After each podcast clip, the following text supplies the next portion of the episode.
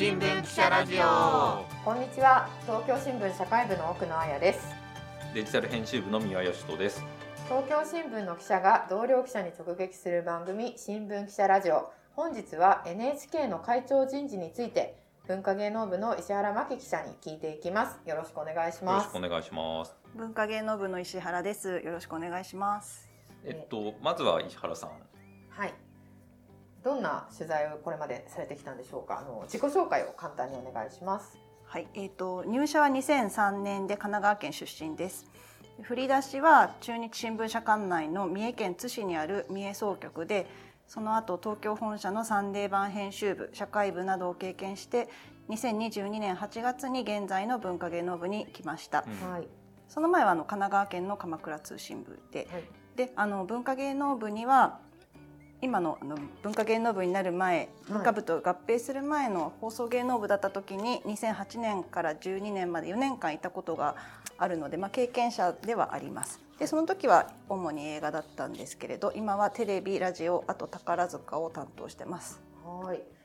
で、あの今回はまあ NHK の会長人事ということであのお話を伺っていきたいんですけども、NHK はあの前田照信会長が1月24日に任期満了になって、次の会長が日本銀行の元理事の稲葉信夫さんに決まったということですよね。で、まあそもそも NHK ってどういう組織で。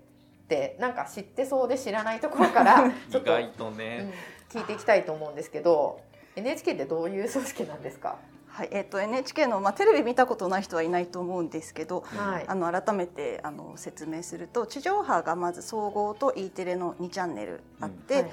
衛星も2チャンネル。でその2チャンネルっていうのがスポーツ国際ドキュメンタリー地域の番組を中心とした BS1 と、はい。自然や文化ドラマなどエンタメを中心とした BS プレミアムがあります。ただあの今言ったこの2波は2023年度中に1波に統合されることが決まっています。はあうん。であの BS で他に高画質を売りにした 4K と 8K のチャンネルがあります。あのうちのテレビはちょっと映らないので見られないんです。けど、はい。はい。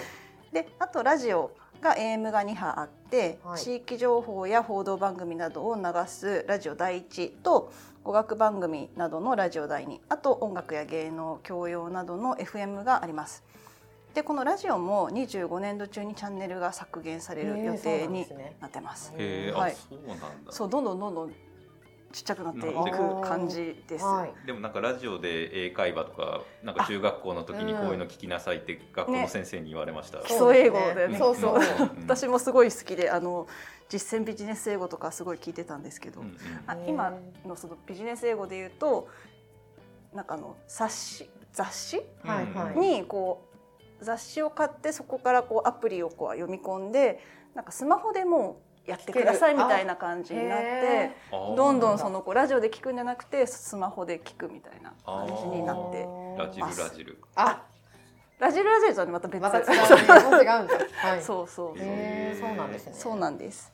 であと他にあの国際放送なんかもやってます。うんうん。はい。で今そのラジルラジルの話もあったんですけどそのインターネットの方でも、あのえっと NHK いろいろやっていて NHK のホームページの NHK プラスで番組の同時配信と見逃した番組を最長2週間配信しているのとあと有料のオンデマンドの配信もやってます。うんあとあのスマホに NHK ニュース防災アプリっていうのを入れておくとあの災害時の速報とかをやってくれて、あのコロナの時とか結構重宝しました。うんであと NHK 本体ではないですけどはい2022年12月1日現在で NHK エンタープライズなどの子会社が12社。あと関連会社4社。NHK 交響楽団などの関連公益法人などが9団体あります。うん結構大きいですね。こう言われるとなんか結構いっぱいあるんだなと、うんうんうん、はい。そうなんです。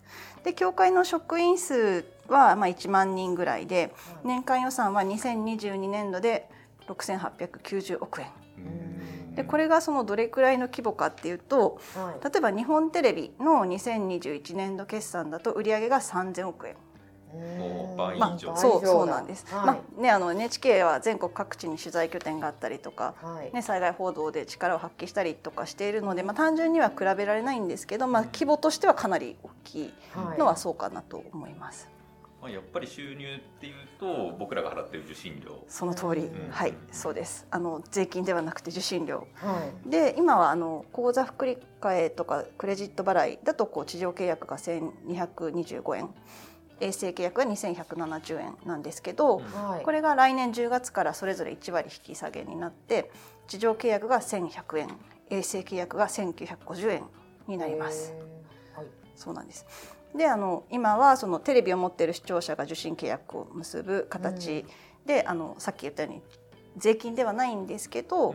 その受信料未払い世帯に対してはこう NHK が支払い督促をして、はい。それでも払わないと裁判に訴えられたりとか、あとさらにあの放送法が改正されて4月からはこう正当な理由なく受信契約の申し込みをしなかった場合などには受信料の2倍の割増金が請求されるっていうそういう制度もまあ始まるので。2倍。2倍です。そうなんです。なのでまあね、あの自主的なこう契約と言いつつかなり強制力があるので、まあ、NHK としてはちゃんとこう納得して払ってもらえるように努力をしなきゃいけないっていうのがまず大前提としてあります。昔なんか学生時代とかだとピンポンでああの受信料徴収のおじさんたちが回ってきたりしましたよ。あそのそのしつこいその 訪問営業については、うん。今の前田さんがその訪問営業の縮小を掲げていて今はなくなだだいぶなくなっている、うんうんでも本当に私はちょっと経験したことないんですけど本当にいやらしい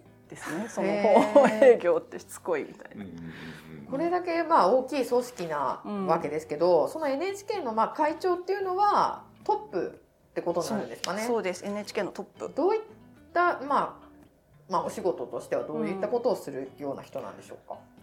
あのまあトップなので、はい番組作りとか報道とかうんあとはその経営計画とか全ての NHK の仕事について、まあ、最終的な責任を持つ人うんです。で任期は3年ではいであのさっきもちょっと話したその今の前田会長はいまもな間もなく任期が終わる。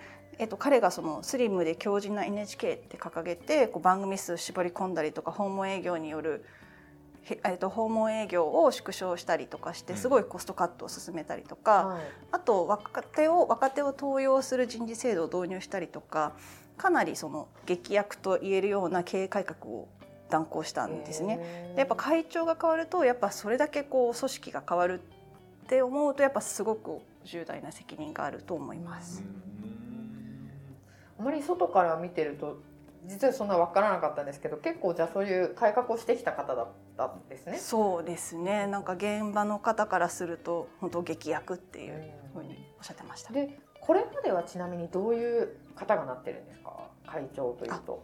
はいえー、と2008年に就任したアサヒビール出身のあの福地茂雄さん茂雄会長以来、今度就任する稲葉氏まで6人、あの外部 NHK の出身ではない外部の人が続いてるんですけど、まあ、その前の橋本会長とか海老沢会長、海老沢さんは割と有名ですけどね。海老沢会長などは NHK の職員の出身ではい。さらに遡るとあの新聞記者出身の会長とかも実はいたんです。はい、で大きく分けると、まあ、外部の人か内部の人かっていうのがあると思うんですけど、じゃあなんかどっちがいいのかって言った時にこう例えばその前田改革今回の前田さんについてその、はいまあ、ある意味で外部の銀行の出身者だからまあできた部分っていうのはすごいあるのかなと思うんですけど、うんうん。でそれがこうやっぱ NHK こう肥大化路線とか言われていてこれから少子化していく中で、やっぱ NHK 生き残るためにはこうコストカット大事だみたいに評価する人もいれば、うん。でもじゃあ前田さんがこう将来あるべき公共放送とは何かみたいな本質的なことをこうすごい考えた人かって言われるとちょっとあんまり思いつかないような、うん。もう本当銀行マンがコストカットしましたみたいなやっぱ印象がすごく強くて。はい。なんか取材をした東京大の林香織先生なんかは公共放送の理念をやっぱり深く理解してリーダーシップ取れるのが会長だっていうことを指摘されていて、まあ、それは本当にその通りだなと思います。なるほどでも外部から来るといきなり公共放送のトップですって言まあわれても結構難しいですよね。そうなんですよね。そうなんですよ。それは本当にその通りだと思うのですごく勉強しなきゃいけないと思うんですけど、そうでもじゃあだからといって内部のじゃあ内部の人がいいんじゃんって思いがちだと思うんですけど、うんでもあるこう元幹部の方に話を聞いたらこう組織の中で昇格する人って結局なんか自分の出世ばかり関心があって、はい。公共放送とは何かなんて考えてないみたいな批判をしている方もいて、まあなんかこれはどこの組織でもありそうな話ですけど、うん確かに耳の痛いこと言うと そうなんです。上結局れないと。そう。ね、ね出世する人って大体そんな感じで。なんかその例えばですけどその2001年に従軍慰安婦問題を取り上げた ETV 特集がこう政治家による介入でうん。あの改編されたっていう問題が起きた時の会長はまさに NHK の政治部出身の海老沢さんだったりして、で一方であの外部から来たあの三井物産出身の茂木会長がはい。これもまあ有名な人ですけど、政府が右ということを左というわけにはいかないと発言したりとかはい。なんかもうどっちもどっちというか、うん。なんか内部か外部かで一概にいいとか言えなくて、やっぱ人物本位で選んでいかなきゃいけないのかなと。そのためにはやっぱ選考過程をきちんと透明化して選考方法も今のままでいいのかどうかなんか検討する必要があるのかなと今回取材をして思いました。なるほど。じゃあ今回はここまで。次回に続きます